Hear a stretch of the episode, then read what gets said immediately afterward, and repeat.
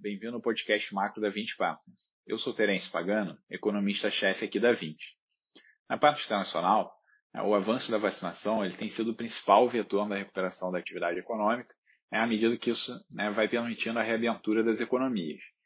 É, com isso, está se formando cada vez mais o cenário né, de forte crescimento mundial né, e é bastante sincronizado entre as principais economias. Né. É, Para a gente ter uma ideia assim, né, da intensidade desse movimento, é esperado que o PIB dos Estados Unidos cresça mais de 8% nesse segundo trimestre, né, é, e o PIB da Europa deve apresentar crescimento de mais de 5%, tanto no segundo quanto no terceiro trimestre, né, considerando as taxas anualizadas. Né.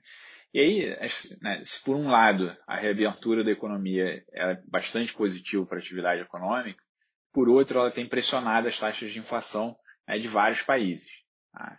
É, algumas dessas pressões são temporárias, né, causadas pela forte demanda por serviços durante esse processo de reabertura, né, como aluguéis de carro, hotéis, passagens aéreas, tá?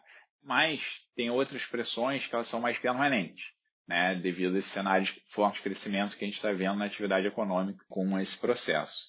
Tá? É, e aí, acho que né, diante desse cenário né, de mais inflação e crescimento, né, a, as respostas dos bancos centrais dos países desenvolvidos e emergentes é, têm divergido. Né, porque enquanto na maioria dos países desenvolvidos os juros é, devem continuar baixos é, por um longo período, né, nos países emergentes os juros já começaram né, o processo de alta, tá? É, só recentemente, né, para dar como exemplo, né, houve uma série de países né, que começaram a subir os juros, né, como México, Chile, Hungria, Rússia, né, é, sem contar o Brasil, né, que já está mais adiantado nesse processo. Né. Então, assim, esse cenário de forte crescimento mundial, é, a nosso ver, é bastante positivo para os países emergentes, né, porque eles tendem a atrair né, os fluxos de capitais, tá? É, e o principal risco que a gente vê é, para esse cenário positivo para emergente é, vem da política monetária americana. Né? Porque o, o Fed, né, que é o Banco Central americano, é, ele já sinalizou que ele vai começar a discutir o processo de redução de compras de ativos, né, o tapering, é, nesse segundo semestre, né, é, com o, o início efetivo da redução devendo acontecer ao longo do último trimestre ou no início do ano que vem. Né? E além disso, é, o FED também sinalizou que ele pode é, antecipar o início das altas de juros, né, que agora poderia acontecer em 2023, né, é, mas que também tem uma chance razoável tá, de acontecer é, no final do ano que vem. Né. E aí, né, se esse processo de retirada de estímulos acontecer de maneira suave, né, esse cenário positivo para emergente deve se manter, né, é, mas se tiver uma mudança abrupta na percepção dos agentes, né, quanto à velocidade né, que esses estímulos vão ser retirados, né, aí sim o cenário para emergente né, pode ficar bem mais desafiador. Tá?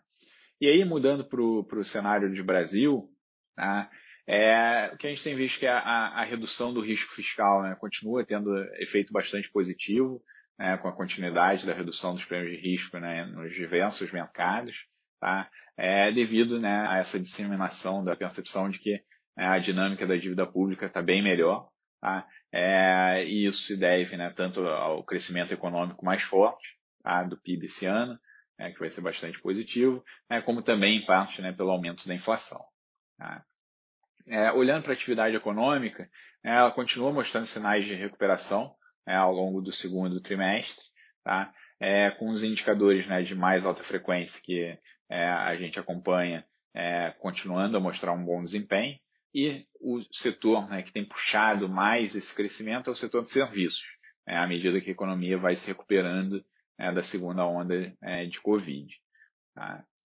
É, e o, o, avanço da vacinação que a gente tem visto né, sugere que o desempenho da economia deve continuar positivo tá, ao longo dos próximos trimestres. Né? É, porque com a volta da, da, da vacinação por grupos etários, que aconteceu é, em junho, tá? É, isso né, vem permitindo uma forte aceleração do ritmo diário de doses aplicadas, né, e o, o que levou inclusive vários governadores né, a sinalizarem a antecipação do cronograma de vacinação, tá? É, sendo né, que a, a, população adulta do Brasil deve estar vacinada aí com pelo menos uma dose né, até setembro é, no mais tardar outubro. Tá? Né? E, e, aí, olhando pelo lado da inflação, é, a nossa visão é que os índices devem continuar pressionados tá? nos próximos meses.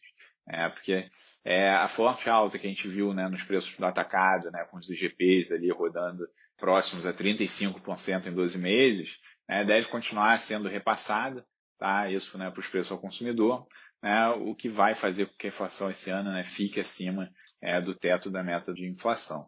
Tá?